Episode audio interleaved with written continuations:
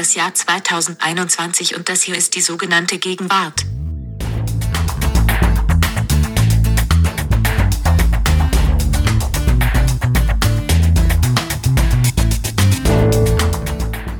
Hallo und äh, welcome zu unserer neuen Folge des Feuilleton Podcasts, die sogenannte Gegenwart. Mein Name ist Lars Weißbrot. Ich bin hier mit meinem hervorragenden Kollegen Ijoma Bangold. Hallo Ijoma. Hallo, hier ist der hervorragende Ijoma. Ja, ich grüße auch alle Zuhörerinnen und Zuhörer zu unserer neuen Folge. Lars, wir haben uns was gegönnt, nicht wahr?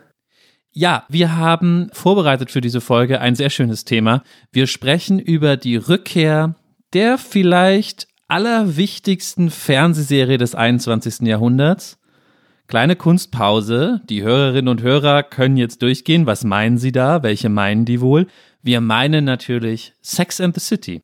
Eine Serie, die natürlich schon 1998 anlief, im 20. Ja, Jahrhundert. Das stimmt, wir zählen sie mal im weitesten Sinne zum 21. Jahrhundert.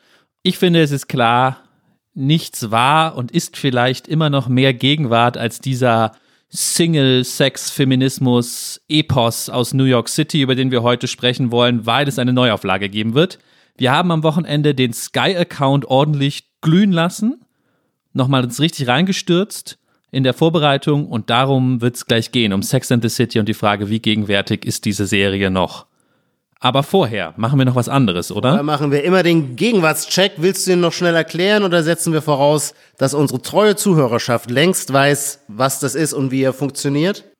Ich erkläre ihn im Schnelldurchlauf. Beim Gegenwartscheck hat jeder von uns drei Dinge mitgebracht, von denen er behauptet, dass sie besonders gegenwärtig sind. Der andere muss entscheiden, stimmt das oder nicht. Und am Ende rechnen wir ab und wer die meisten Punkte hat, gewinnt. So ist es. Soll ich mal anfangen? Fang du bitte an. Ich fange sehr klassischerweise an. Sehr viele Phänomene, die wir im Gegenwartscheck vorstellen, kommen natürlich aus der Welt des Netzes. Das liegt daran, dass das Netz, würde ich mal sagen, natürlich insgesamt ein Innovationstreiber ist, der für sehr viel Disruption sorgt und insofern für viele Neuerungen. Mein erstes Phänomen, von dem ich finde, dass es genau in dieser Woche total gegenwärtig ist, weil es im Netz komplett getrendet hat, ist ein, ich habe das natürlich jetzt besonders äh, wie sagt man, performativ extra so angeschnitten, dass alle denken, ich würde über was anderes reden. Nein, ist das Singen von Sea Shanties auf TikTok. Sea Shanties sind Seemännerlieder aus dem 19. Jahrhundert, die in einem Viervierteltakt mit einer eingängigen, leicht melancholischen, gleichwohl abenteuerlustigen Musik gesungen werden. Und ähm, das ging von China bis London, von Sydney bis Kasachstan äh, haben die Leute auf TikTok alte Seemannslieder gesungen und das war eigentlich auch ganz schön. Ich begrüße dieses Phänomen.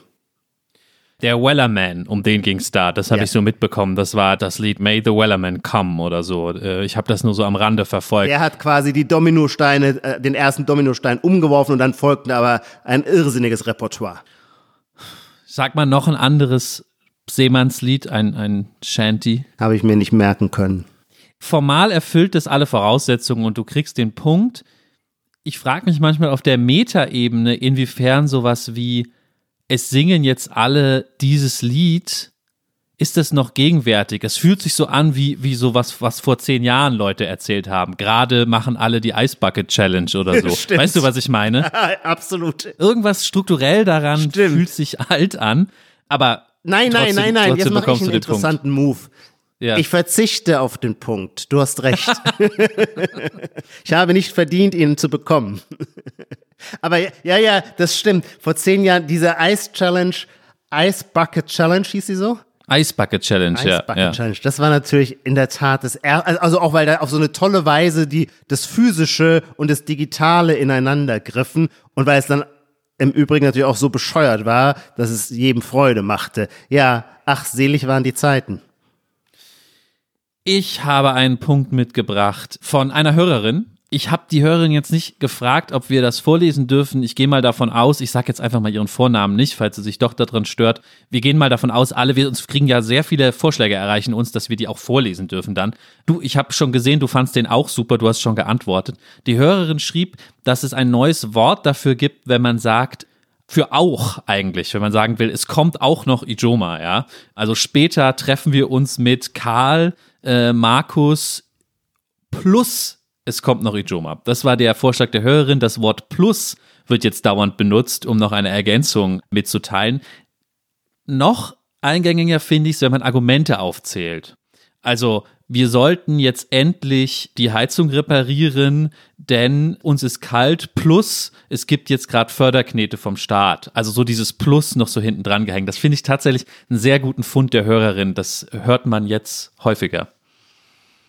Also bringen wir erstmal die Punktefrage hinter uns. Ja, logisch muss ich dir den Punkt geben, denn ich wollte dieses Gegenwartsphänomen eigentlich jetzt selber bringen. Ah. Ähm, du hast mich jetzt, bringst mich jetzt in Verlegenheit. Ja, ich finde, dass du es noch nicht auf der Höhe der Feinheit der Beobachtung unserer Zuhörerin äh, erklärt hast, die nämlich schon noch mal darauf hinwies, dass das Wort Plus selbstverständlich aus dem Englischen kommt als Plus mhm. und dann aber interessanterweise, anders als es ja sonst in der Regel bei Anglizismen ist, nicht in der amerikanischen Aussprechweise genutzt wird, sondern interessanterweise dann in der deutschen. Also dadurch entsteht, finde ich, auch so ein bisschen eine besondere Raffinesse in diesem Wort. Es, ist, es, es wird gewissermaßen seine nur die grammatische Verwendung aus dem Englischen übernommen, aber nicht seine phonetische.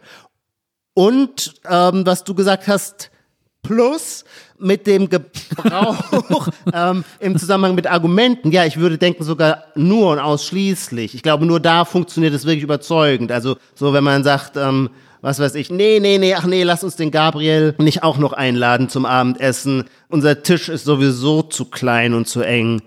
Plus, Gabriel ist auch einfach ein wahnsinniger Wichtigtour.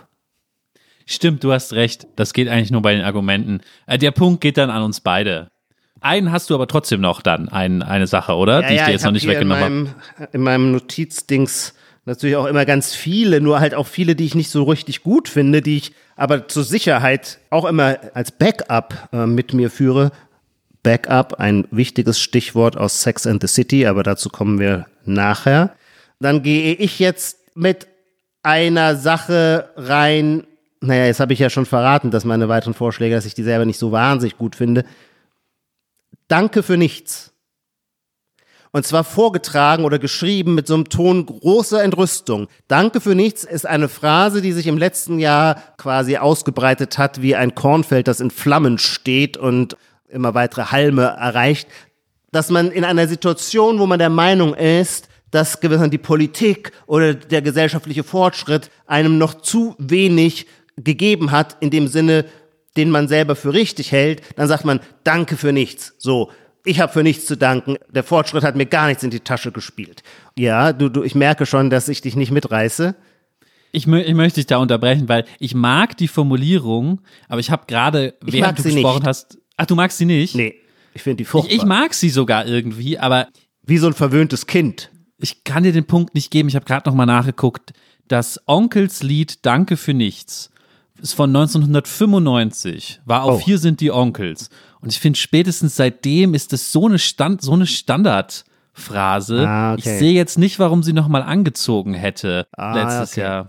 Also ich habe sie das erste Mal bewusst gehört, würde man jetzt auch sagen, na, da spanne ich den Begriff der Gegenwart schon sehr weit. Wie hieß denn der ähm, über Tote nichts Böses im letzten Jahr verstorbene Hamburger SPD-Politiker Kars? Kars, der selber schwul war und der hat irgendwann in einer Empörungsrede, vielleicht vor zwei oder drei Jahren, da ging es um die Homo-Ehe, nehme ich an, im Rückblick darauf, in einer sehr temperamentvollen, emotionalen Rede an Merkel und das Kabinett gerichtet, äh, gesagt, danke für nichts. Und dann hat er quasi seine Redemanuskript zusammengeschoben und ist vom Rednerpult gegangen. Und da ist mir das zum ersten Mal aufgefallen, nämlich in dieser bewusst moralisch entrüstet, also diese Verwendung als moralisch Entrüstungsphrase. Und das ist mir dann, seit ich das erste Mal gehört habe, immer wieder begegnet. Ich weiß nicht, in dem äh, Popsong, auf den du anspielst, den kenne ich gar nicht. Ich nehme an, hat es da auch schon diese politisch-moralische Entrüstungsdimension? Ja, also natürlich, natürlich unter, die bösen Onkels sind dir vielleicht ein Begriff noch ja. gerade so als, also natürlich unter ganz anderen Vorzeichen. Also schwieriges Thema für sich selbst. Wir ja. müssen mal eine Folge vielleicht über die Onkels machen oder so. Aber sicher, du hast recht, das hat dann nochmal andere Töne bekommen, so ja. in letzter Zeit. Trotzdem den Punkt kriegst du nicht. Okay. Du, du musst mir nicht den Punkt geben, aber anerkennen, dass zumindest diese Dimension dass es eine Ausdrucksweise einer bestimmten politisch-moralischen Empörungskultur ist. Das jetzt mal benannt zu haben, war in unserem Podcast doch nicht ganz fehl am Platz. Ja, da hast du recht. Danke. Ich, ich, ich will, Danke ich will für nichts. So, danke für nichts. Ich will nur so schnell überleiten, weil den nächsten Punkt habe ich eigentlich nur für dich mitgebracht. Oh. Weil ich weiß, dass du diese Dinge magst, viel mehr als ich eigentlich. Ja. Ich finde den hier jetzt auch interessant, nämlich es ist ein Wort, das, oder eine Vorsilbe, ja, Kategorie Vorsilben. Geil. Die Vorsilbe Allo. Die ist mir wirklich neu, die ist mir zweimal jetzt aufgefallen in letzter Zeit, das reicht jetzt. Und zwar, ich lese mal eine Definition aus dem Internet. Allo ist eine Vorsilbe für sexuelle und romantische Orientierungen. Allo, also A-L-L-O, Ja. ist das Gegenteil von A, was nicht oder kein bedeutet. Zum Beispiel bei asexuell. Allo, zum Beispiel allosexuell, kennzeichnet also, dass eine Person sexuelle oder romantische Anziehung zu einer anderen Person verspürt. Klingt kompliziert, vielleicht für die Leute, die unserem Podcast folgen, man kann es so klar machen, es ist das Äquivalent zu cis. Also wo einmal gesagt wurde, wenn es trans es gibt Transpersonen, deswegen brauchen wir ein Wort für die Leute, die nicht trans sind, die sind cis.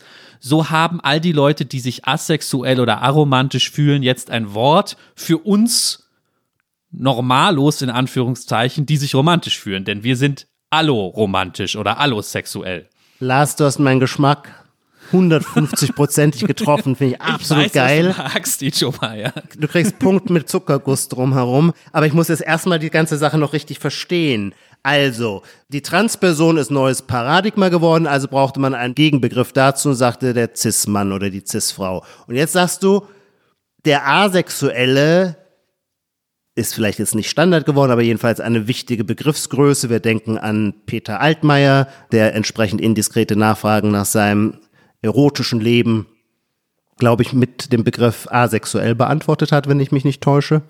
Und dann der Begriff, der Gegenbegriff dazu Allo, also auf an, die, eine Sexualität, die auf andere bezogen ist. Und da finde ich jetzt den Gegensatz, den antithetischen Charakter nicht richtig rausgearbeitet, weil der Gegensatz von allosexuell müsste ja selbstsexuell, autosexuell sein. Und autosexuell ist ja nicht zwingend asexuell. Also jedenfalls würde man jedenfalls jeder Form der Onanie ja dann alles absprechen, was irgendwie mit Sex zu tun hat. Und da wären wir vermutlich nicht auf der Höhe der Sexualwissenschaft, von der ich jedenfalls gerade auch in Corona-Zeiten in fortschrittlichen Medien immer lese, dass man sehr, sehr beherzt masturbieren soll. Und dass das sowieso ohne jeden moralischen Vorbehalt zu tun sei. Und im Gegenteil für die psychische Ausgeglichenheit, gerade in Zeiten des Lockdowns, ein absolut therapeutisch zu empfehlendes Mittel sei. Kurzum, kleiner Exkurs, Autosexualität ist vollgültige nicht auszugrenzende Sexualität und ihr Gegensatz wäre für mich dann die Allosexualität. Lars, ein super Beispiel, nur nehme ich an, du hast dieses Präfix ins Gespräch gebracht, weil es generell trendet, also nicht nur in Kombination mit sexuell, sondern vermutlich auch in anderen Komposita, allo, ich weiß nicht was, alloaggressiv. Zum Beispiel gibt es autoaggressive Menschen und alloaggressive Menschen. Ehrlich gesagt, so weit habe ich jetzt gar nicht drüber nachgedacht. Ich, ich, ich habe es nur so als Bildung für, also als Bildung aus der asexuellen Community, die Ja. die anderen eben nicht einfach normal nennen will, sondern für die ein Wort haben will. Ich Ah, finde ja. das ja auch erstmal immer ein berechtigtes Anliegen, damit das nicht im, im, ins zum Verschwinden gerät, ja. Und die sagen dann eben äh, allosexuell. Äh, weiter habe ich ehrlich gesagt nicht drüber nachgedacht, aber es klingt alles recht plausibel, was du sagst. Im Übrigen sind wir mit deinen Ausführungen jetzt auch schon sehr auf so einem Sex and the City Vibe. Ich fühle mich schon Carrie, Carrie Bradshaw mäßig. Sehr gut. Ich könnte übrigens noch stundenlang weiter darüber nachdenken, über dieses schöne Allosexuell, aber unser Gegenwartscheck darf jetzt auch nicht übermäßig lang werden. Jetzt bin ich dran. Ach so, genau, ich muss einen dritten Vorschlag.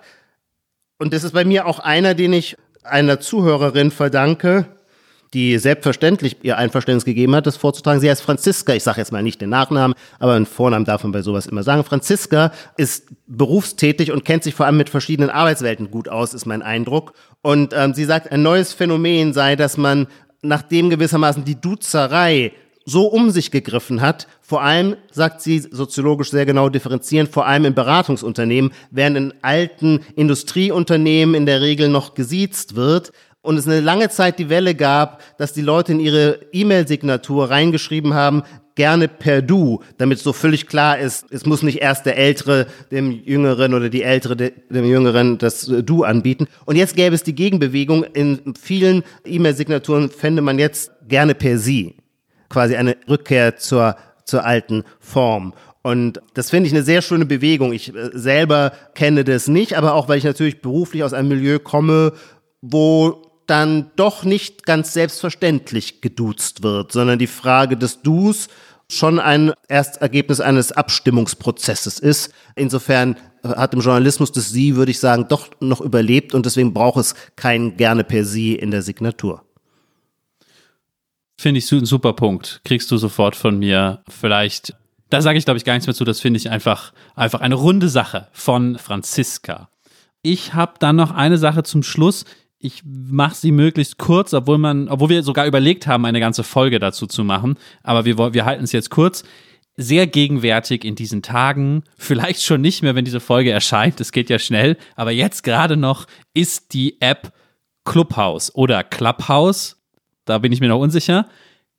Wer davon noch nicht gehört hat, eine Art, naja, Live-Podcast-App, die so funktioniert wie Twitter, aber mit Sprachnachrichten. Also man kann nur Audio live da hören und sprechen, sonst gibt's gibt's keine Funktionen und man kann dann sich da einloggen und hat dann natürlich auch sein Netzwerk man muss eingeladen werden, das ist so ein kleiner Zusatzfeature, was das Ganze nochmal irgendwie interessanter machen soll oder interessanter macht. Und dann ist man dort und kann sich in verschiedene Räume begeben und auch selbst einen gründen. Und dort wird dann unterteilt in Sprecher und Zuhörer, wie bei einer Veranstaltung, ja. Und gerade vielleicht in diesen Pandemiezeiten natürlich ist da sehr viel Druck drauf in Deutschland. Und wenn man da jetzt reingeht, ist da wirklich was los und viele Leute ähm, beschäftigen sich damit und machen da Veranstaltungen, ja ich, ich lasse es einfach mal so stehen. Ich will jetzt gar nicht in die Thesen groß einsteigen. Äh, vielleicht möchtest du noch, noch was ergänzen. Mancherlei und vor allem erstmal über die Punktvergabe nachdenken, weil wir kommen jetzt hier an einen sehr grundsätzlichen Punkt. Selbstverständlich ist Clubhouse ein Gegenwartsphänomen. Ich habe vorhin ja schon drauf angespielt, aber ich finde die Idee des Gegenwartschecks muss schon irgendwie sein, so Vorsprung durch Technik. Also wir müssen irgendwie weiter sein als der Mainstream. Und ich meine, also dafür braucht's uns jetzt nicht, dass wir unsere Zuhörer darauf hinweisen, ey, es gibt ein neues Phänomen, das heißt Clubhouse. Nee, das wissen die eh alle. Also da unterlaufen wir, finde ich, die Latte, die wir uns gelegt haben. Und deswegen äh, möchte ich dir diesen Punkt verweigern. Gleichwohl finde ich es wichtig und richtig, dass Clubhouse hier in unserem Gegenwartspodcast ähm, zur Sprache kommt, denn ich halte es tatsächlich für ein sehr, sehr spannendes Phänomen, darf ich drei Überlegungen mal kurz dazu anstellen, ähm, weil es mich schon interessiert, was du auch dazu sagst. Zum einen merke ich bei mir, ich steige da jetzt voll drauf ein und zwar, weißt du warum? Warum? Naja, es gab zwei große digitale Neuerungen, die ich mit einer Verspätung von vier Jahren akzeptiert habe. Es war Facebook und Twitter. Und da habe ich mich dann natürlich, als ich plötzlich feststellte, Mist, Mist, Mist, du bist die größte Schlafmütze auf Gottes weiter Welt, total geärgert und sagte mir, ich nehme an, vielen geht es so, sagte mir, das wird dir beim nächsten Mal nicht passieren.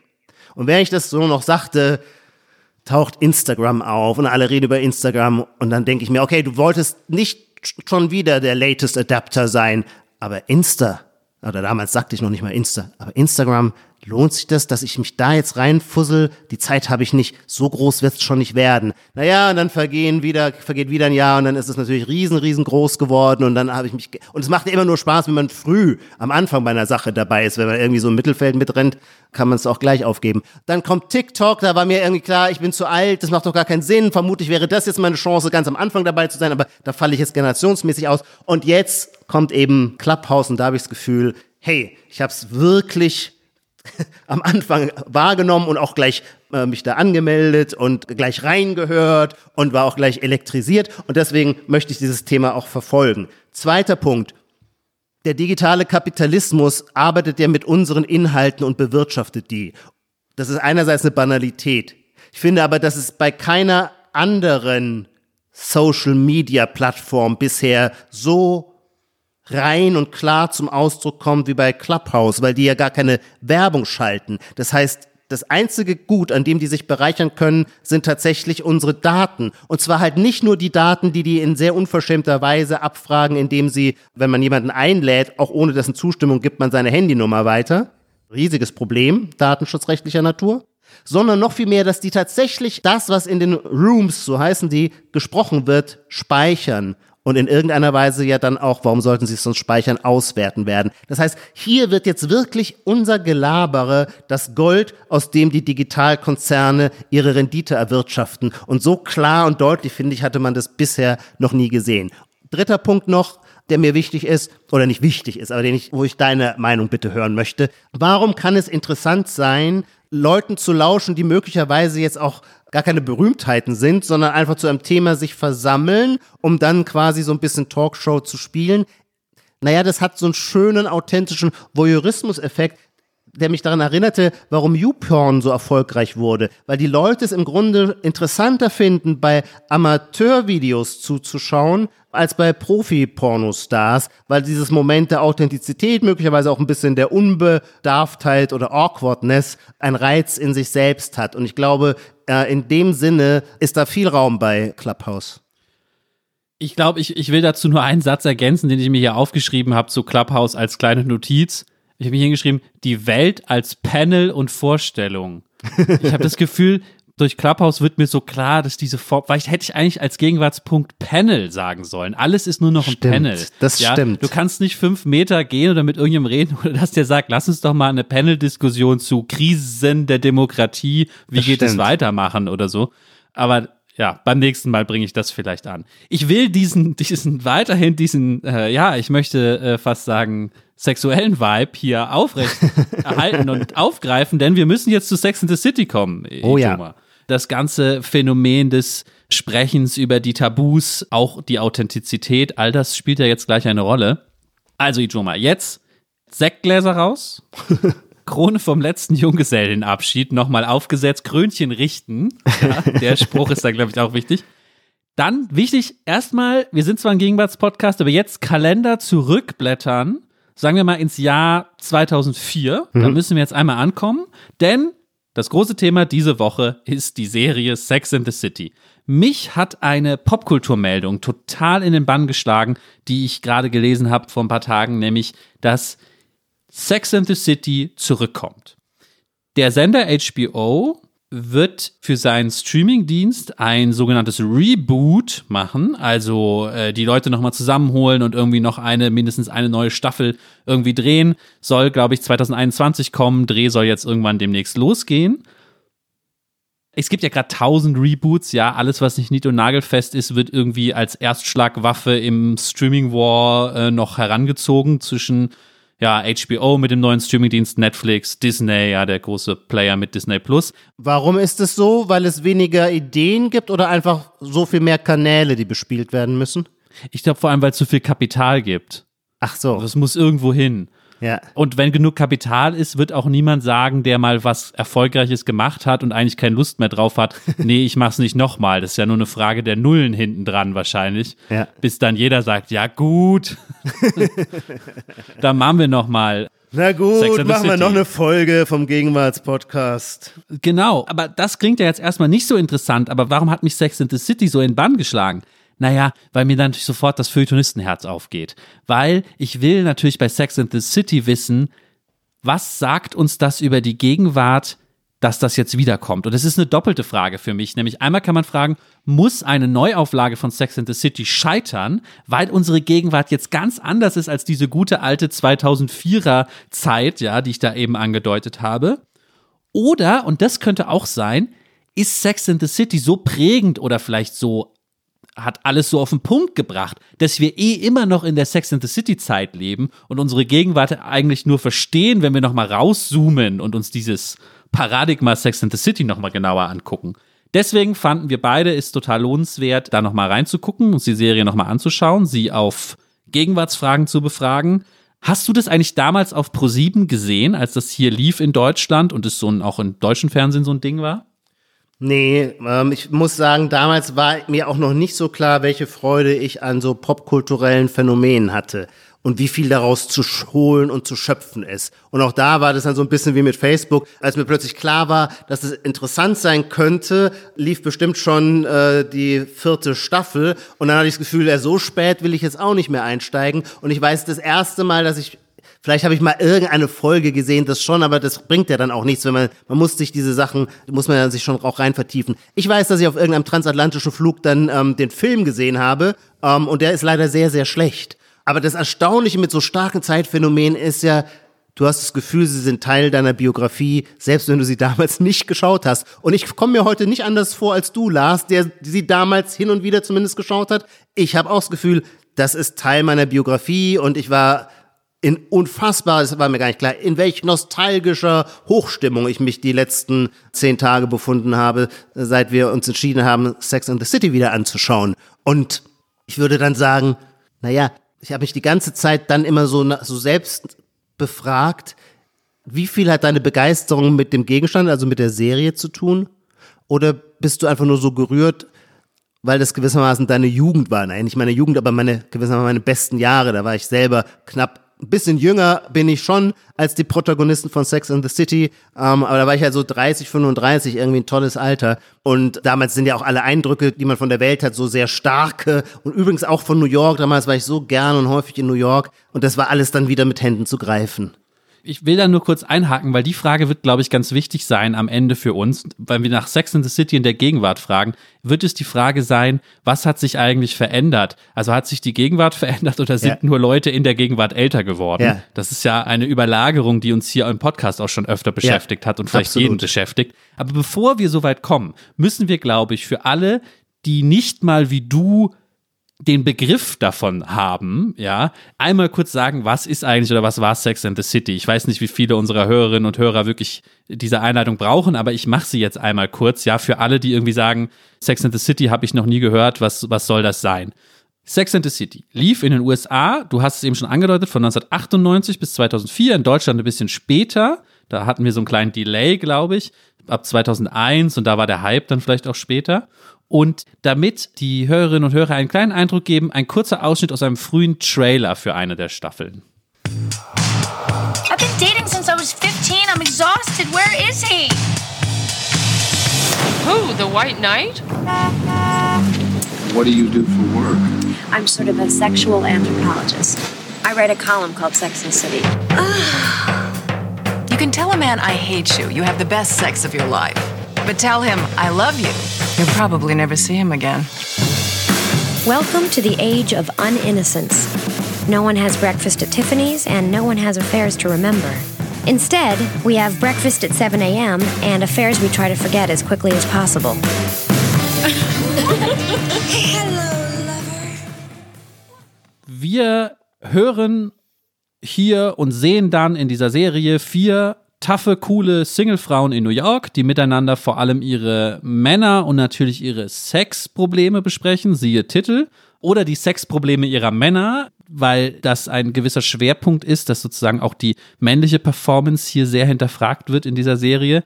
Die vier Frauen sind eine Art Prototyp geworden, wo es heute schwerfällt, ihn zu erklären, weil er durch Sex in the City so prototypisch geworden ist. Sie lieben Mode, sie gehen aus, sie sind aber, sie verdienen auf jeden Fall ihr eigenes Geld in guten und auch erfüllenden Jobs, ja, alle vier, ja, es sind keine Bullshit-Jobs.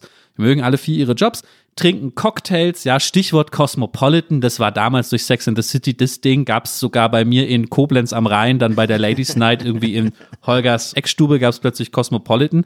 Und das Ganze, darauf deutet dieser Trailer auch schon hin, war zumindest für damalige amerikanische Fernsehverhältnisse sehr provokant. Da ging es plötzlich auch um Hui, äh, Vibratoren, Analsex, alles Mögliche an Kinky-Zeug. Explicit nennen es die Amerikaner, oder? Genau, genau. Gleichzeitig, das muss man vielleicht zum Appeal dazu sagen, hatte es eben auch die Elemente einer klassischen Rom-Com, ja.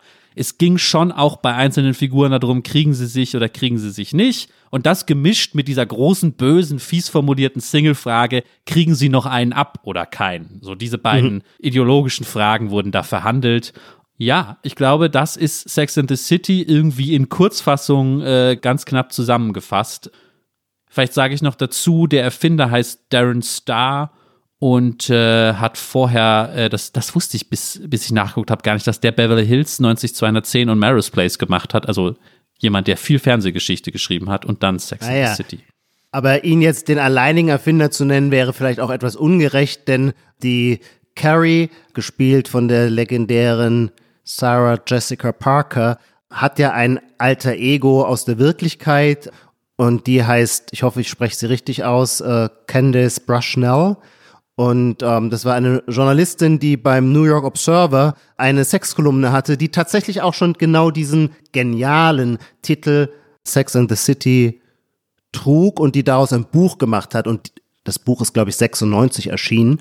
Da gab es die Kolumne zwei Jahre lang. Das ist, glaube ich, wichtig für die kulturgeschichtliche Einordnung. Seit wann kann gewissermaßen eine Sexkolumne Stadtgespräch werden und verfilmungsfähig werden. Also diese Kolumne real erschien sie zwischen 94 und 96 und dann hat HBO die Rechte erworben und 98 kam dann die Fernsehserie raus. Ja, der Titel scheint mir tatsächlich in einer überschwänglichen Weise präzise und brillant zu sein, weil er nicht nur den Gegenstand beschreibt, um den es geht, sondern auch den Modus. Du hast es schon angedeutet, die Explizitheit. Und die Explizitheit, mit der die vier Girls über Sexpraktiken und One-Night-Stands reden, die übernimmt der Titel selber auch, indem er nicht irgendwie was kamoufliert, sondern genauso explizit den Gegenstand benennt.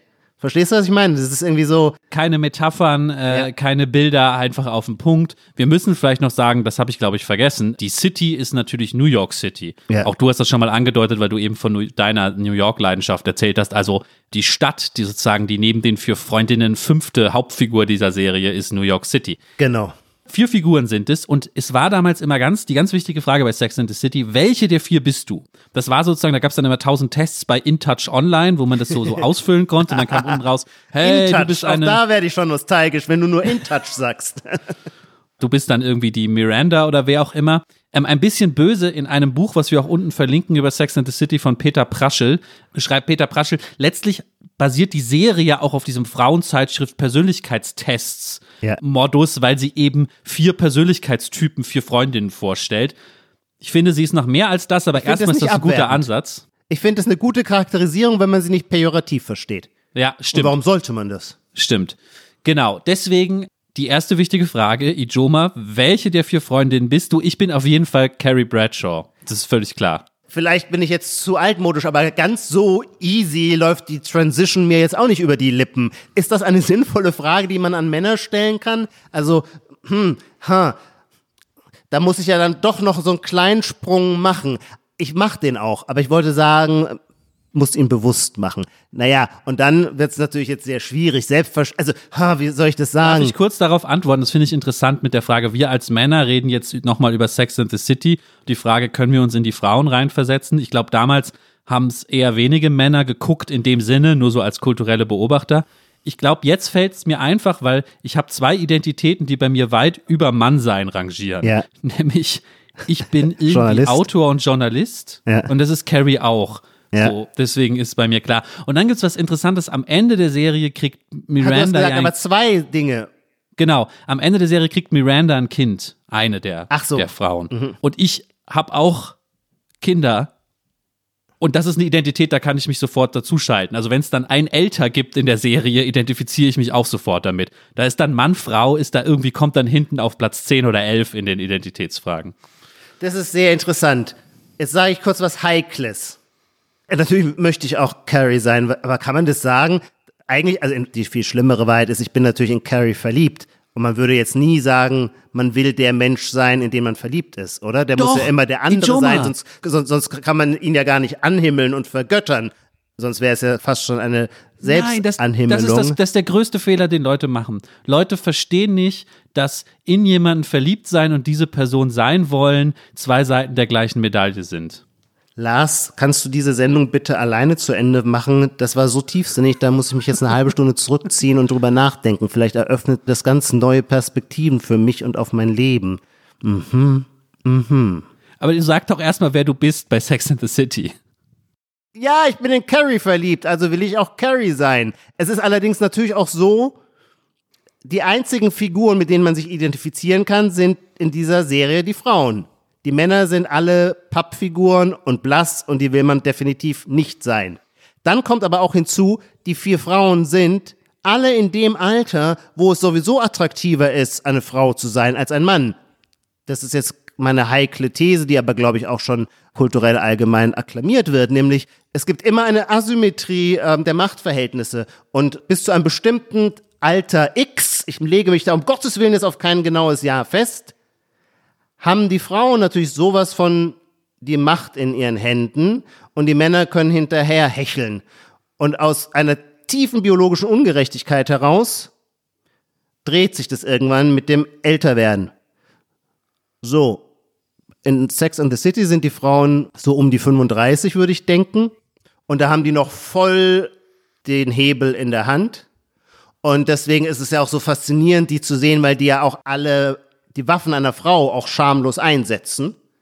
Wenn auch auf eine irgendwie moderne Art, aber sie spielen natürlich damit, dass sie schlagfertig sind und geistreich sind und dass man sich mit ihnen nicht langweilt und dass sie sexy aussehen und dass sie aber auch mal verträumt schauen können und dass ihr böses Mundwerk jeden Mann schwer beeindrucken wird. Also die Verbindung von Verführungskraft und rhetorischer Schlagfertigkeit als quasi die Essenz von Charme, die spielt die Serie ja toll aus. Insofern Deine Frage lautet, war aber, ja, habe ich mich verloren, habe ich den roten Faden verloren. Deine Frage lautete, wer will ich sein? Na, ich will natürlich auch Carrie sein. Können wir über Carrie reden?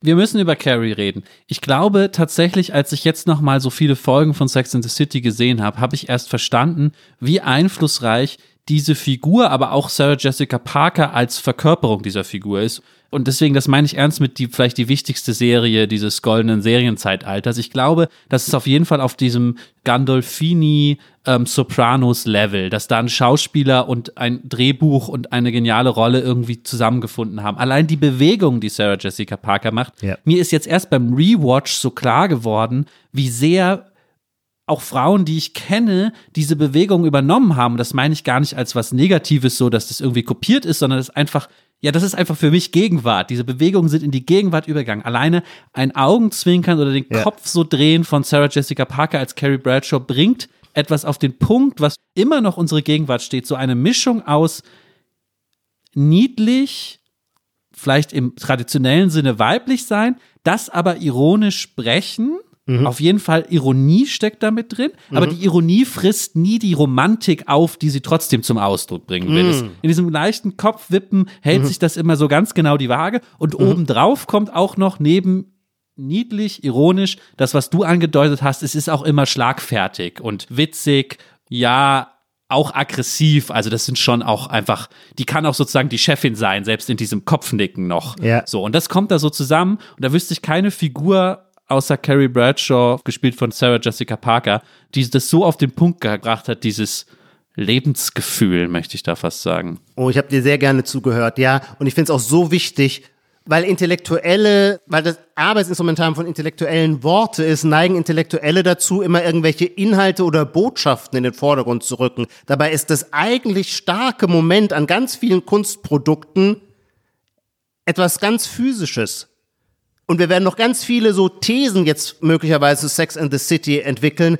Aber in der Tat ist der Kern oder das, was die Serie ausmacht, was sie bewunderungswürdig macht, ist sowas, wie bewegt die sich eigentlich? Du sagtest schon, du identifizierst dich mit ihr auch so gerne, weil sie eben auch Journalistin ist. Wir sehen sie ja auch beim Arbeiten und ähm, dieses Arbeiten geschieht, sie muss nur eine Kolumne, ich nehme an, pro Woche abliefern und es geschieht meistens in so einem sehr, nennen wir es mal, einem Bequemsessel, wo sie am liebsten so die Füße auch noch auf der Sitzfläche hat und irgendwie zwischen den Beinen den Laptop es ist runtergedimmtes Licht. Es sieht also so, es sieht so aus, als würde sie gerade selber Sex in the City schauen und dabei Chips reinstopfen. Das ist ihr Arbeitsmodus und das ist aber ganz toll zu sehen, wie sich die Schultern dann bewegen, wenn sie auf der Tastatur ihres Laptops tippt und wenn sie dann mal so kurz nach oben schaut, um auf eine Idee zu kommen und ha, Jetzt geht der Finger runter auf die Tastatur, weil die Idee ist gekommen und dann blendet äh, die Kamera ja auch den Bildschirm ein und dann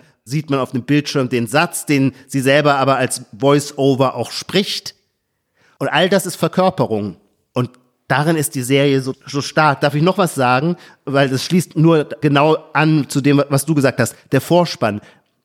Ich finde den Vorspann, an dem kann ich mich nicht satt sehen. Dabei bei sechs Staffeln mit, keine Ahnung, 20 Folgen, schaut man den ja unendlich wir haben jetzt nicht alles geschaut, aber ich habe den jetzt unendlich oft geschaut und ich war nie ermüdet und zwar immer von ihrem Augenspiel. Vor allem, wie, was sie dann mit ihren Augenbrauen macht, wie diese Augenbraue mal kurz nach oben geht und dann geht auch ihr Blick nach oben und das ist das Tolle, der Blick geht nach oben auf so eine spitzbübische Art und dann ist eine in diesem Moment nämlich völlig klar, Jetzt hat sie wieder eine Beobachtung gemacht. Sie läuft durch New York und sie ist so schlau und so, so rezeptiv halt auch, dass sie immer zu irgendwas auffällt, wo sie dann gleich einen boshaften Gedanken haben kann. Und dann geht der Blick aus dem Himmel wieder so zurück und ihr Mund ist dabei, das ist glaube ich sehr wichtig, ich weiß nicht warum, aber ihr Mund ist aber immer so leicht geöffnet, eben in so einer spöttischen Weise geöffnet, so als würde das nächste Bonbon ihr bereits so weit vorne auf der Lippe lauern, dass sie den Mund halt nicht geschlossen halten kann. Das finde ich wunderbar. Es gibt für mich einen leichten Abturner, ich weiß nicht in diesem Vorspann, wie es dir geht. Denn nach dem nächsten Schnitt fährt ein Taxi oder Bus, weiß ich nicht, ein Bus, auf dem sie selber, glaube ich, in so einer Rückenansicht als Kolumnistin abgebildet ist, durch eine Pfütze und spritzt sie nass. Und zwar so, dass dabei ihre Oberweite sehr profiliert in, äh, in den Blick gerät. Und das turnt mich irgendwie ab. Ich fand dieses Minenspiel vorher so toll, dass dieses etwas banale Wasserplatsch, da denke ich jedes Mal, ach, das hätte ich lieber rausgeschnitten. Ich will noch eins ergänzen zu Carrie und ihrem Schreiben. Habe ich ja eben mich schon geoutet, dass mir das so wichtig ist. Und ich glaube, wenn wir diese Gegenwartsfrage an Sex and the City stellen, da fällt es leider durch. Und das ist vielleicht auch Teil unserer beider persönlicher biografischer Sehnsucht. Ich glaube, als Sex in the City lief, war Schreiben noch wichtiger oder auch cooler, weil es natürlich weniger Konkurrenz hatte. Es gab 1998 kein Social Media im heutigen Sinne. Also irgendein Nerd im ersten äh, ja. AOL-Chat vielleicht, keine Ahnung. Aber das gab es alles nicht. Bis 2004, also bis zur letzten Folge, spielt ähm, die ganze neue Kommunikationstechnologie so gut wie gar keine Rolle. Und das macht einen Unterschied. Ich glaube, das, was Sex and the City war und warum es so gut war, lässt sich eigentlich nur mit einer Hauptfigur erzählen, die schreibt. Das wäre meine steile These als Schreiberling selber. Und der Abgleich ist, der Sex and the City Macher hat gerade eine neue Serie, die viel diskutiert wird, äh, Emily in Paris, die ganz anders ist als Sex and the City, weil sie eher auf so einem Trash-Level reinkommt. Und Teil davon, was ich an Emily in Paris tatsächlich wirklich eklig finde, ich kann mir es schwer angucken, ist, dass die Hauptfigur Social Media Expertin ist. Und ich kann mir, das funktioniert leider einfach nicht. Carrie Bradshaw, die schreibt, ist eine Figur, von der ich mir sozusagen die Welt erzählen lasse, aber von der Social Media Expertin, da ist dann bei mir Schluss. Vielleicht bin ich ja auch Echt? einfach zu alt. Ja, glaube ich auch.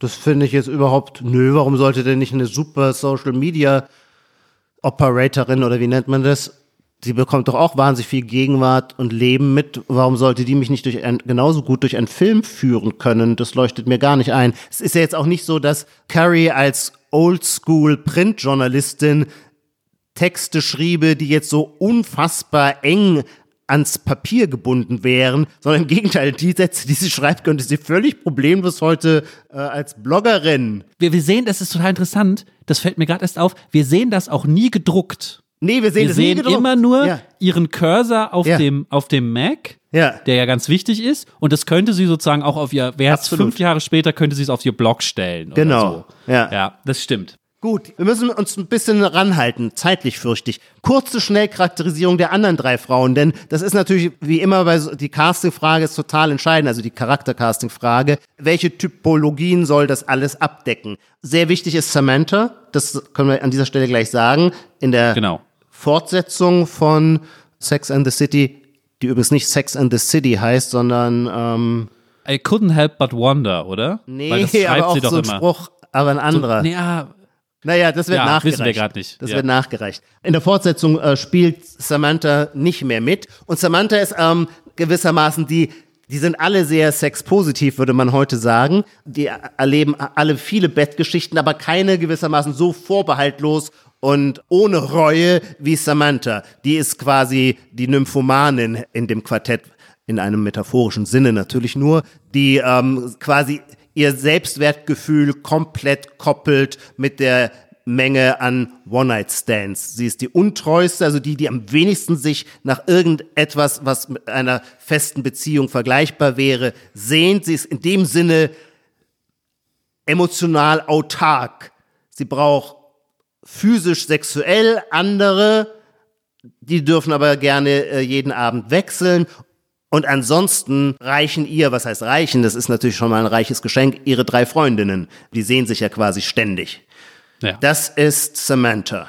Samantha. Das Reboot wird And Just Like That heißen, was Just Carrie Like ja auch That. immer tippt, ja. Aber äh, I couldn't help but wonder wäre auch schön. Dann mache ich aus dem Vierergespann sozusagen das Gegenstück zu Samantha, Charlotte. Ja. Die ist die konservativste. Eine, sie ist Kunsthistorikerin. Sie ist die einzige der vier, bei der völlig klar ist, sie will unbedingt heiraten. Es gibt die eine große Liebe. Sie ist also wirklich nicht zwiespältig ihrem Single-Sein gegenüber, sondern, also das ist jetzt zumindest das Setup am Anfang, sondern der ist ganz klar, da muss sie raus, ja, Ja. die große Traumhochzeit steht an. Das ist sozusagen die ganz traditionelle, ja, letztlich natürlich politisch fragwürdige Frauenfigur, die hier einmal erzählt wird an Charlotte. Ja, auch so eine klassische Verkörperung von WASP, also White Anglo-Saxon Protestant, äh, mit diesem extremen Europa- beziehungsweise Frankreich-Fimmel, die arbeitet auch in der Galerie und ist der Meinung, dass wirkliche kulturelle Verfeinerung, der Maßstab dafür ist immer Frankreich und das hat manchmal so ein bisschen, ein bisschen phony ist so ihr hochkulturelles, ihre hochkulturelle Programmierung. Aber natürlich ist sie auch ganz sympathisch. Und dann, ganz wichtig für die Gegenwartsfrage, ist die vierte im Bunde, Miranda. Miranda die einzige, die dann selber ein Kind bekommt. Und ich mochte sie von Anfang an. Aber seit sie dann ein Kind hat, finde ich sie wahnsinnig, eine wahnsinnig tolle Frau. Jetzt, jetzt muss man, glaube ich, Ja. aufpassen, die Joba, weil wir für Leute, die es wirklich gar nicht Stimmt. gesehen haben, müsste man es, glaube ich, einmal andersrum erzählen, weil es ist ja eher das Spiel mit der Überraschung, dass ausgerechnet sie ein Kind bekommt. Richtig. Vielleicht sollte man erst sagen, am Anfang ist sie die, Die taffe Anwältin, die auf jeden Fall gewissermaßen auch so am strengsten in einem klassischen Sinne als Feministin auftritt. Ich weiß nicht, ob ihre Frisur im Jahre 1998 überhaupt noch in diesem Sinne zu dekodieren ist. Also die Tatsache, dass sie, dass Miranda kurze rote Haare hat, wäre ja definitiv noch in den 80er Jahren als eindeutiges Signal für anstrengenden Feminismus betrachtet worden. Ich glaube, da war man schon drüber weg, 98. Das will ich aber auch nicht beschwören. Sie ist sehr, sehr intelligent, sehr schlagfertig, eine tolle Beobachterin und da nimmt sie sich selber auch nicht aus. Also die hat auch eine tolle Selbstbeobachtungsgabe. und vielleicht das zur Gegenwartsfrage jetzt. Miranda ist sozusagen gewachsen, seit es Sex and the City nicht mehr gibt. Also auch in der, in der publizistischen Wahrnehmung, Ja. in der Nachbeurteilung dieser Serie. Es gibt das, glaube ich, sogar als Buch, aber ich kenne auch vor allem den Spruch, we should all be Mirandas. Das ist sozusagen Ja. das feministische Diktum, was post Sex and the City gefallen ist. Wenn wir noch drauf zurückgucken, Nee, nicht drauf, das, das lass uns das gleich mal abarbeiten, weil das ist, glaube ich, doch jetzt ein Ja. sehr zentraler Punkt, um ein paar Fragen zu klären. Ja, unbedingt, ja. Ich erinnere damals, dass Sex and the City zwar als Boulevardunterhaltung wahrgenommen wurde, aber durchaus als Boulevardunterhaltung, der einen großen gesellschaftspolitischen Fortschritt mit sich brachte. Man empfand diese Serie als in hohem Maße progressiv. Und warum empfand man sie als progressiv? Naja, weil Frauen sich darin zu ihrer Sexualität bekannten. Quasi im antiquierten, konservativen Weltbild durfte die Lust der Frau nicht explizit benannt werden. Damit hat Sex and the City Schluss gemacht. Das heißt, ich hatte diesen Film oder die Serie abgespeichert unter im ewigen Progress gesellschaftspolitischer Emanzipationen äh, war das ein entscheidender Schritt hin zur gewissen Gleichberechtigung im sexuellen, rein sexuellen Genuss. Also nicht nur Männer dürfen munter durch die Gegend huren, sondern Frauen auch, wenn es denn der Glückseligkeit dient. Und wenn man diese Serie heute wieder anschaut, ist man immer wieder, oder war ich zumindest, immer wieder überrascht, weil nach den strengen Maßstäben eines heutigen woken Publikums nach den Maßstäben aktuell federführender Netzfeministinnen ist die Serie, würde ich sagen, schwer reaktionär, weil alle vier Frauen im Grunde nichts anderes tun, als die ganze Zeit nicht nur über Sex nachzudenken, sondern schon auch immer sich als Frau so einzubringen mit den Vorzügen und Qualitäten, dass sie auf dem umkämpften Markt um Sex eine möglichst gute Ausgangsposition haben. Sie sind, so scheint mir, für die strengen Maßstäbe unserer heutigen feministischen Diskussion definitiv way too, way too hedonistisch. Warum ist der Unterschied der Hedonismus? Weil der sexpositive Feminismus, wie er sich selbst nennt, heute doch auch dieses hedonistische Element für sich beansprucht? Finde ich nicht. Aber das ist natürlich jetzt auch so ein bisschen sehr subjektiv. Wenn ich höre, was Sexpositivismus nicht immer, aber doch so im Mainstream meint, dann habe ich das Gefühl, überall ist davon die Rede, dass Sexualität so wichtig ist, aber sie wird eigentlich nicht mehr äh, wie eine erotische Kraft betrachtet, sondern eher wie eine gesundheitstherapeutisch wichtiges Element einer ausgeglichenen Lebensführung. Also man liest irgendwelche in irgendwelchen Online-Medien ständig äh, Aufforderungen dazu, dass man eine gesunde Sexualität leben möge. Die klingt für mich dann aber auch immer die ist so austariert und alles Schlimme böse und was möglicherweise zu einem ungerechten Machtverhältnis führen könnte, ist sowas von sichergestellt, dass das nicht einbricht in die Welt dieser erfüllenden Sexualität, dass ich immer das Gefühl habe, das ist ein gesundheitstherapeutisches Programm, aber mit Exzess und Transgression oder auch einfach nur mit den wüsten Vergnügungen des Eros hat es nicht mehr so viel zu tun. Du hast auf jeden Fall recht damit, weil die Literatur gibt dir recht. Alle Texte, die jetzt, es wird glaube ich jetzt jeden Tag ein Text geschrieben, wo eine Netzfeministin schreibt, ich habe früher auch Sex in the City geguckt, aber jetzt geht das nicht mehr, Ja. weil äh, erstens, zweitens, drittens, eine Sache, die wir noch nicht genannt haben, ist, und das finde ich das augenfälligste, vier Figuren, alle vier sind weiße Mittelschichtsfrauen, Ja, Cis-Frauen. Das wird natürlich als erstes kritisiert, dass das nicht Ja. mehr funktioniert. das stimmt. Jetzt muss man aber fragen, ist die Serie darin nicht einfach auch realistisch? Denn es ist eine eindeutige Upper-Class-Welt. Naja, jetzt nicht Upper-Class so, wie man in Dallas oder Denver Clan sich die Upper Class vorstellt, aber jedenfalls, um an diesem Lebensstil der vier teilzuhaben, muss man schon ziemlich gut monetarisiert sein. Und vermutlich waren diese Einkommensklassen in den 90er Jahren dann tatsächlich auch noch sehr viel weißer, als wir uns das vielleicht heute vorstellen. Das weiß ich nicht, das vermute ich nur. Zu dieser Einkommensfrage will ich gerne noch was sagen, weil ich glaube, das ist ein Grundproblem unserer erweiterten Gegenwart, was Sex and the City auf den Punkt gebracht hat und das heute immer noch gilt. Und in dem Sinne ist es noch komplett gegenwärtig. Weil, wenn man die Frage, was will eigentlich Carrie? Was wollen diese Frauen? Ja. Zwischen welchen Polen sind sie hin und her gerissen? Was ist ihr Problem? Was ist Ja. eigentlich ihr Problem? Wenn man die mal versucht, ökonomisch zu beantworten, das liebe ich ja so, wenn man fragt so, ja, Psychologie und Philosophie mal beiseite gelassen. Gibt es hier irgendeine ökonomische Geschichte, die hier am Laufen Ja. ist? Finde ich bis heute die These relativ plausibel, dass Folgendes passiert ist. Frauen sind ökonomisch und auch in anderen Kategorien Bildung aufgestiegen Ja. in den Jahrzehnten vor Sex and the City. Ja.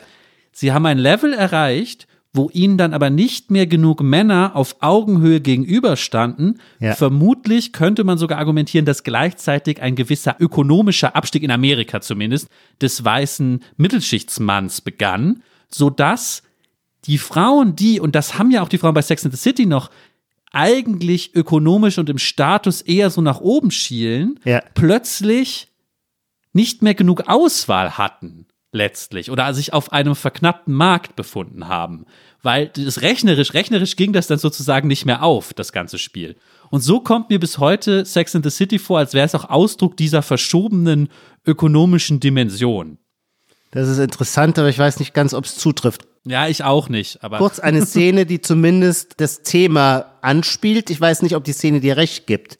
Charlotte, ich weiß gar nicht in welcher Folge, da, sie ist bereits geschieden. Sie, Charlotte wurde, hat irgendwann geheiratet, das wird nichts, auch weil ihr Mann im Bett keinen hochbrachte. Sie ist wieder geschieden und sie führt Besucher durchs Museum of Modern Art und gerade hat sie ähm, Monets Seerosen hinter sich gelassen und steuert äh, den Jackson Pollock an, als einer aus dieser Gruppe, ein etwas schüchterner Mensch, sie um ein Date bittet. Und ähm, der ist, ist auch frisch geschieden und so weiter. Und dann treffen die sich, haben äh, Dine and Wine, das sind natürlich wichtige Momente in der Serie generell, und äh, verstehen sich gut und sie lädt ihn zu sich nach Hause ein. Und dieser sehr gebildete, kluge, bürgerliche äh, junge Mann betritt ihr Apartment und ihm steht der Mund offen, weil dieses Apartment so riesig ist und er geht von einem Raum ins andere und sagt, boah, das hört ja gar nicht mehr auf, aber er ist wirklich entsetzt. Und Charlotte weiß es gar nicht, wie ihr passiert, aber der Punkt ist, dass er in dem Moment, er ist ja selber gerade geschieden und hatte die Erfahrung gemacht, wenn es nicht passt, bringt's halt nichts. Und da ging es aber eher so um inhaltliche, charakterologische Fragen, so wie man halt unter zart fühlenden Seelen darüber redet, wenn man sagt, passen zwei zueinander oder nicht. Und dieser Typ hat jetzt ein völlig anderes Déjà-vu, nämlich das passt mit ihm und Charlotte nicht, weil die ist viel zu reich für ihn, die ist viel zu wohlhabend, die lebt einfach zwei Klassen über ihm. Und ähm, tatsächlich endet in dem Moment dann, die Charlotte wirft ihn auch raus. Die Charlotte begreift nicht ganz, was bei ihm, sie ist genervt von seiner Reaktion und sie wirft ihn raus. Was sie nicht begreift, das begreift nur die Serie, weil die Serie so klug ist. Was sie nicht begreift, ist, dass der Typ ihren wunden Punkt getroffen hat. Denn natürlich daten all diese vier Girls die ganze Zeit immer nur extrem gut verdienende oder sehr berühmte äh, Männer, von Investmentbankern bis zu berühmten äh, Baseballspielern oder Künstlern. Diese Szene ist wirklich großartig und ich will sie auch als Beispiel dafür nehmen, dass Sex in the City auch den Gegenwartscheck besteht, was einfach das Schreiben von Szenen angeht, wo man nicht denkt, das geht heute besser, da sind noch größere Künstler oder es ist noch elaborierter am Werk bei HBO. Diese Szene ist ein Beispiel dafür, wie perfekt das geschrieben ist. In dem Moment, wo Charlotte schon mit so einem lustigen, es ist, es, ich muss sagen, es sind 20 bis 30 Minuten Folgen, ist ja im Prinzip eine Sitcom, das sollten wir vielleicht ja. dazu sagen, also es ist schon auf die Punchline immer angelegt. Mit dem genervten Gesichtsausdruck schon die Tür aufmacht, hört man noch aus dem Hintergrund, wie der Mann nochmal ruft und hier geht's ja immer noch weiter, weil er sozusagen noch eine Ecke der Wohnung entdeckt hat. Also es ist schon sehr, sehr gut geschrieben. Und ah, ich will noch so viel sagen. Kann Aber wenn wir gerade bei dem Immobilienthema ja, sind, und ja. ich weiß ja, du hast es Nein, gerade schon angedeutet, dass das sagen. sowieso Lieber- deine Lieblingsthese ist. Du würdest ja gerne alles immer in eine ich glaube, als wir über Silicon Valley gesprochen haben, hast du ja auch schon die These vertreten, vielleicht ist das Silicon Valley ja nichts anderes als eine Immobilienspekulation. Und äh, man könnte auch sagen, Sex and the City, naja, ist vielleicht keine Immobilienspekulation, aber es hat zumindest so einen Moment, märchenhafte Unwahrscheinlichkeit vermutlich schon auch für das Jahr 1998, dass eine Kolumnistin, selbst eine erfolgreiche Kolumnistin, in einem so schicken Apartment wohnen kann. Wo wohnt ähm, äh, Carrie? Ich würde sagen Upper East Side, oder? Ich dachte immer, sie wohnt irgendwie im Village oder so, aber ihre Adresse wird mal mit der Upper East Side angegeben Ja. an einer Stelle. Ich möchte aber noch eine Sache zu Sex sagen, weil das ist mir noch Du willst wichtig. den, das Immobilienstichwort nicht aufgreifen? Lieber, lieber Sex als Immobilien gerade. Ich bin gerade bin gerade da mehr, mehr dran interessiert, weil Ja. ich mich frage, wie gegenwärtig Sex eigentlich noch ist. Ja. Folgender Gedanke. Ja. Das Schreiben, die großartige Drehbücher von Sex in the City drücken sich auch dadurch aus, dass sie dieses Sexthema immer beibehalten und trotzdem die tiefsten Einblicke, die interessantesten, bewegendsten ähm, Entwicklungen der Figuren über Sex erzählen. Du hast es eben schon mal angedeutet. Charlotte, die unbedingt heiraten will, ist die erste, die geschieden ist und lässt sich deswegen unter anderem, glaube ich, von ihrem Mann scheiden, weil es mit dem Sex nicht funktioniert. Ja. Also in den entscheidenden Momenten wird das, darüber wird es über den Sex erzählt, was Ja. passiert, ja. Bei unserem Rewatch jetzt konnten wir natürlich auch vor allem die Highlights gucken. Das sind ja sozusagen Todesfälle, Hochzeiten, so diese Geschichten. Und immer wieder in diesen ganz besonderen Momenten ist, steht der Sex im Mittelpunkt, ja. Samantha, der Vamp, über sie haben wir ja eben gesprochen. Einmal merkt man sozusagen, dass blickt man ihr hinter ihre Kulisse oder, oder es wird zumindest die Frage gestellt, was eigentlich wirklich sie antreibt oder ihre Dämonen sind oder wie man das in Amerika immer formuliert. Und die Geschichte ist aber so, dass die Mutter von Miranda stirbt Ja. und Samantha kann plötzlich keine Orgasmen mehr haben. Darüber wird's erzählt. Das ist ihre Lebenskrise. Es Ja. wird immer über, über den Sex erzählt. Das ist handwerklich so toll gemacht, wie diese, oder auch Kunst, nicht nur handwerklich, künstlerisch toll gemacht, wie sie das schafft. Aber ist das noch gegenwärtig? Das habe ich mich gefragt. Ist diese Fokussierung, dass der Sex so im Mittelpunkt steht, gegenwärtig? Oder ist das nicht so was wirklich spät 90er Jahre haftes, wo das einmal, wo jede Talkshow war irgendwie Blowjob, ja oder nein? Es musste gesellschaftlich bei uns im Westen so einmal so komprimiert so raus. Und jetzt weiß ich gar nicht, ob das noch so, so im Mittelpunkt stehen kann in der Erzählung. Nein, kann es nicht. In dem Sinne, aber das finde ich das Aufregende am Rewatching oder wie sagt man, am Wiederschauen der Serie. Man kann daran merken, wie der Zeitgeist sich ändert und wandelt. Und vieles, das wäre absolut meine These, ist heute nicht mehr zu erzählen. Und das, was du jetzt ansprichst, nein, heute der, Satz klingt jetzt ein bisschen bescheuert. Nee, nicht bescheuert, aber scheiße. Der Sex hat seine Unschuld verloren. Das klingt bescheuert kitschig. aber ich will sagen, heute ist der Begriff Sex und der Begriff sexualisierte Gewalt viel näher beieinander. Und du kannst nicht über das eine reden, ohne dass in dessen Hallraum das andere immer schon mit anwesend ist. Und dass hinter der Sexualität auch eine sexuelle Gewalt steckt, das kommt in Sex and the City nur im rein positiven Sinne vor, nämlich mit einem positiven Machtbegriff. Samantha sagt es einmal an einer Stelle äh, so super. Da gibt es eine, relativ am Anfang, glaube ich, trifft Carrie einen durch und durch französischen Architekten, äh, hochkultiviert, elegant angezogen, der weiß, welche Knöpfe man drücken muss bei ähm, Candlelight Dinner und so weiter. Und der lädt sie danach auch in, äh, in sein Hotel ein und muss allerdings am nächsten Morgen weiter, ich glaube nach Brasilien, weil er da ein Haus bauen muss. Und ähm, als sie dann aufwacht und er sagt, ich rufe dich an. Und sie wacht am nächsten Morgen auf und denkt sich so, wie soll er mich denn anrufen? Hat er gar nicht meine Telefonnummer. Dann entdeckt sie, dass er ihr ein Kuvert dagelassen hat und rechnet natürlich damit, dass darin seine Telefonnummer ist, aber stattdessen sind darin 1000 Dollar. Und es stürzt sie in eine kurze moralische Krise, ob sie äh, jetzt zur Prostituierten geworden ist. Sie entscheidet dann erstmal pragmatisch sehr richtig, ihre drei Freundinnen ins Hotel zum Brunch einzuladen, weil das geht alles noch auf die Kreditkarte ihres Liebhabers. Und dann rätseln die kurz darüber, wie das ist. Sie ist ja großer Fan von Manolo Blachnik Schuhen, ob sie die 1000 Dollar dafür nutzen soll. Und da sagt Samantha, was ist denn das Problem? Sex und Geld sind beides Medien des Austausches von Macht. Und wenn man Sex gegen Geld tauscht, ist es einfach ein Exchange of Power. Und das feiert sie gewissermaßen, weil man, weil jeder Marktteilnehmer dann gewissermaßen seine Ressourcen einbringen kann. Der eine sieht ein bisschen besser aus, der andere hat ein bisschen mehr Geld und dann gibt es am Ende wieder ein Gleichgewicht der Märkte im idealen Fall. Und das fänden wir, das würde der Zeitgeist des Jahres 2020 oder 21 natürlich so nicht stehen lassen, sondern der würde sagen, nein, dahinter stecken strukturelle, so ungerechte Zustände eines tyrannischen Patriarchats, dass dieser Austausch überhaupt nichts Unschuldiges hat und nicht äh, auf so eine leichte spielerische Schulter genommen werden kann, wie es nicht nur Samantha, sondern im Grunde auch Carrie tun weil wir jetzt schon so zu vorgerückter Stunde hier sitzen, Ja. ich habe schon wieder meinen Literaturtipp äh, noch nicht untergebracht, den ich unbedingt geben wollte, wie in der letzten Folge. Bitte sehr weitergeholfen bei dem Erklären dieser Serie, auch aus dem Rückblick, hat mir ein Text der großartigen Fernsehkritikerin Emily Nussbaum, ich glaube die einzige Fernsehkritikerin, die je den Pulitzerpreis dafür bekommen hat, die schreibt für New Yorker, da ist der Text erschienen über Sex in the City. Der ist auch in ihrem tollen Buch I Like to Watch, wo sie ihre ähm, äh, wichtigsten Texte versammelt hat.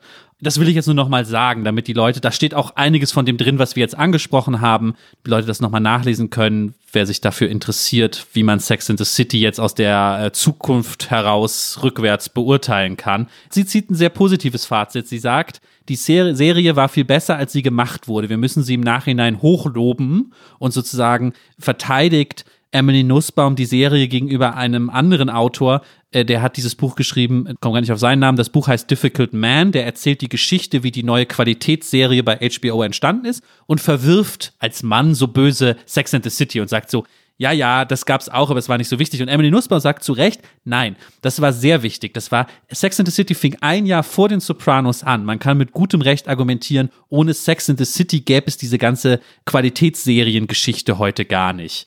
Den Text wollte ich noch empfehlen. Haben wir überhaupt noch Zeit, noch was zu sagen? Es gibt noch so viel zu sagen. Wir haben gar nicht über Mr. Big eine geredet. entscheidende Frage, finde ich, schon noch mal stellen. Wir lieben oder ich liebe, aber du auch und deswegen verallgemeinern wir es mal. Wir lieben diese Serie natürlich auch so sehr, weil wir New York lieben.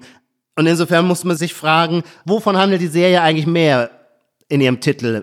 Geht es mehr um Sex oder geht es mehr um die City? Und äh, ich glaube, der Anteil der City darf nicht gering geschätzt werden. Diese ganze High Energy, auch diese Dauersexualisierung, ähm, dieses intensive Flirt, diese intensive Flirtatmosphäre, die ist schon was sehr Spezifisches von New York. Es erscheint einem heute, wo wir im Lockdown diese Serie schauen, natürlich auch noch viel verlockender äh, und anbetungswürdiger.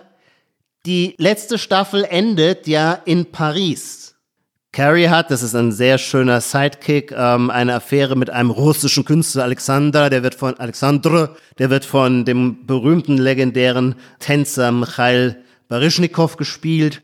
Und ähm, der lockt sie nach Paris, es endet aber alles nicht gut. Und dann ist es so interessant, weil fünf volle Staffeln und 18 Folgen der sechsten Staffel spielt diese Serie fast ausschließlich in New York. Was passiert eigentlich mit Sex and the City, wenn die Kamera und das Team und die Erzählung plötzlich Paris betritt? Und ich muss sagen, man hat null Bock nach Paris zu reisen. Man sieht dieses Paris und es erscheint einem nur wie eine einzige museale Kulisse, die Menschen elegant, aber langweilig. Nichts, was für Geist und Esprit äh, irgendwie äh, ein Stein des Anstoßes oder der Herausforderung wäre. Spätestens in dem Moment wird einem dann nochmal klar, nein, nein, die große Liebe, die all die vier Frauen da in ihrem Herzen haben, ist vor allem eine zu der Stadt New York.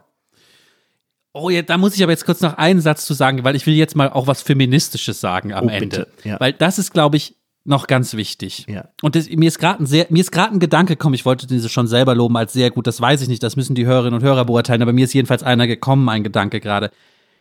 Emily Nussbaum schreibt in ihrem Text, und das schreiben auch viele andere, dass das Eigentliche, was diese Serie erzählt, ist, dass statt der romantischen Zweierbeziehung, statt der Liebe, heterosexuellen Liebe zu einem Mann, diese Freundinnen ja sich haben. Aus Gründen, die Emily Nussbaum kritisiert, macht man am Ende dann doch so eine Geschichte, dass sie ihren Mr. Big kriegt und, und das irgendwie ein Happy End ist. Aber eigentlich braucht es das gar nicht, weil sie haben ja sich. Es ist eine Geschichte über Freundschaft.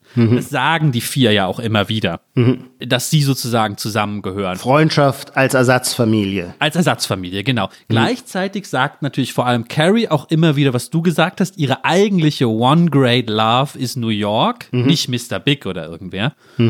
Und diese beiden Sachen haben mich auf dieses Zitat gebracht, das ich kenne von, von unserer ehemaligen Kollegin Marie Schmidt, jetzt bei der SZ, die mal bei uns über die Feministin Donna Haraway geschrieben hat und deren, oder einer ihrer wichtigsten Sätze, den ich mir jedenfalls gemerkt habe, ist Make kin, not babies. Vielleicht ist das die sehr gegenwärtige Philosophie, die immer noch in Sex in the City steckt. Make kin, not babies. Was, was ist damit gemeint? Naja, das traditionelle Modell ist, eine Familie zu gründen und Kinder zu kriegen, aber aus dieser feministischen Perspektive ist es wichtiger, mal hochzuhalten, Kin zu haben, also Verwandtschaft, aber mit allem, also mit allen Dingen irgendwie Beziehungen einzugehen. Und davon handelt ja Sex in the City. Ja. Die vier Freundinnen sind eine Beziehung, klar, aber die Beziehung zu der Stadt, das ist ja auch Make Kin Ja. in diesem Donna Haraway'schen Sinne. Hoffe ich jetzt mal. Ja, Absolut, absolut. mal, Aber ich finde, das ist eher so, das tut den interessanten Problemhorizont auf, nicht nur der Serie, sondern unser aller Leben, ohne dass es deswegen gleich diese Antwort von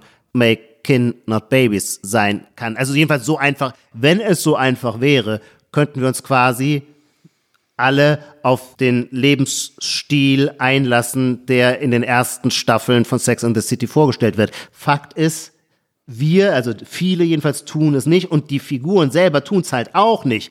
Und ich finde, den Gedanken müssen wir zum Schluss schon noch mal kurz diskutieren. Manche Leute kritisieren die Serie dafür, dass sie tatsächlich damit endet, dass der Mr. Big, der durch alle Staffeln durchzieht, so ein reicher Banker, über dessen charakterliche Eignungen man unterschiedlicher Meinung sein kann, dass er am Ende die Carrie gewissermaßen erlöst, rettet vor dem russischen Künstler und ähm, die werden dann zusammenziehen in New York und damit hat, wie bei einer klassischen Romantic Comedy endet es quasi mit der Hochzeit. Und das sei die Schwäche, quasi der Tribut an das Gesetz eines Genres, das die Serie vorher transzendiert hat. Und da würde ich sagen, nein, nein, man kann diesen Schluss auch als ein sehr hohes Problembewusstsein betrachten. Und das Problembewusstsein würde dann sagen, das Konzept vier Freundinnen und eine Großstadt ist schon wahnsinnig toll und man würde gerne dazugehören und äh, man soll Tempel nach dieser Freundschaft benennen. Aber auch dieses Konzept reicht eben nicht für den vollen Lauf des Lebens und deswegen suchen sie alle dann doch noch nach etwas anderem. Und das ist nicht einfach nur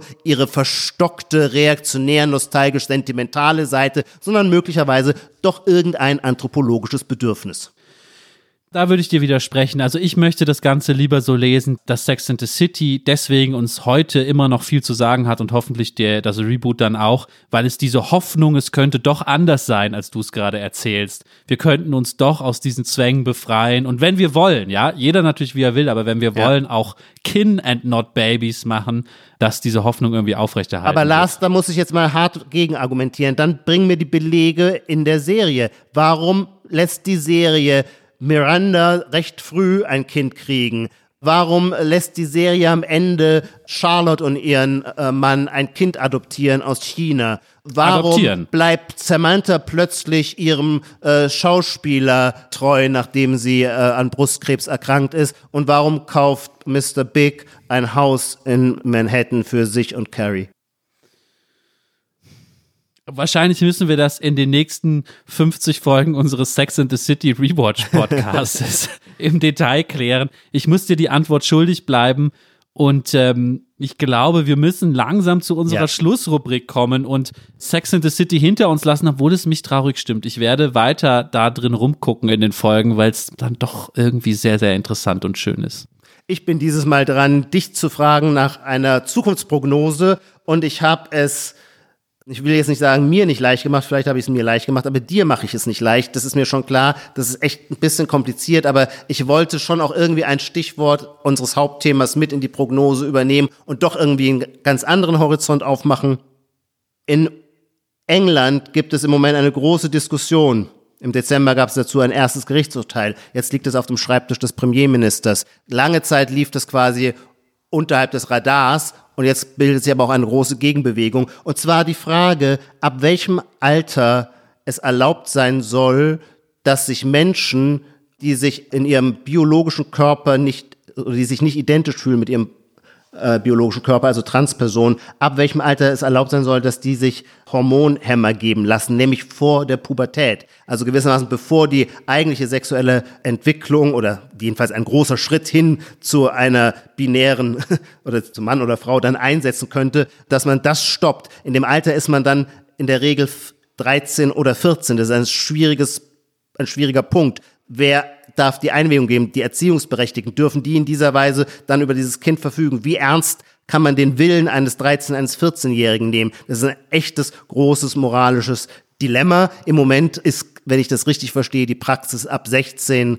mhm, okay. Vorher wird auszuhandeln sein. Meine Frage an dich. Wir werden, haben in diesem Jahr Bundestagswahlen, wir werden definitiv ein deutlich linkeres Parlament haben und vermutlich auch eine deutlich linkere Regierung. Ganz oben auf der Agenda der progressiven Politik stehen auch die Überwindung der Binarität und damit zentral auch die Frage von Transition. Was ist deine These? Im Jahre 2024 wird es da erlaubt sein, als 14-jähriger Hormonhämmer zu nehmen, um die biologische Entwicklung zu äh, unterbrechen? Oh Gott. Das ist, das ist ja jetzt das Thema für so 15, 15 Podcast-Folgen für sich genommen mit 14. Ja. Und du weißt, dass ich in dieser Debatte echt gar nicht drin bin, dass ich das nur so am Rand bei Twitter mitschneide, weil da immer Ja. mal Leute drüber reden. Weißt du was? Weißt du, ich habe eine Antwort für Ja. dich. Ja. Ich bin ja der letzte echte Fortschrittstechnik-Optimist. Ja. Ich glaube einfach, bis 2024 ist eh alles so offen und reversibel, dass es kein moralisches Dilemma mehr gibt.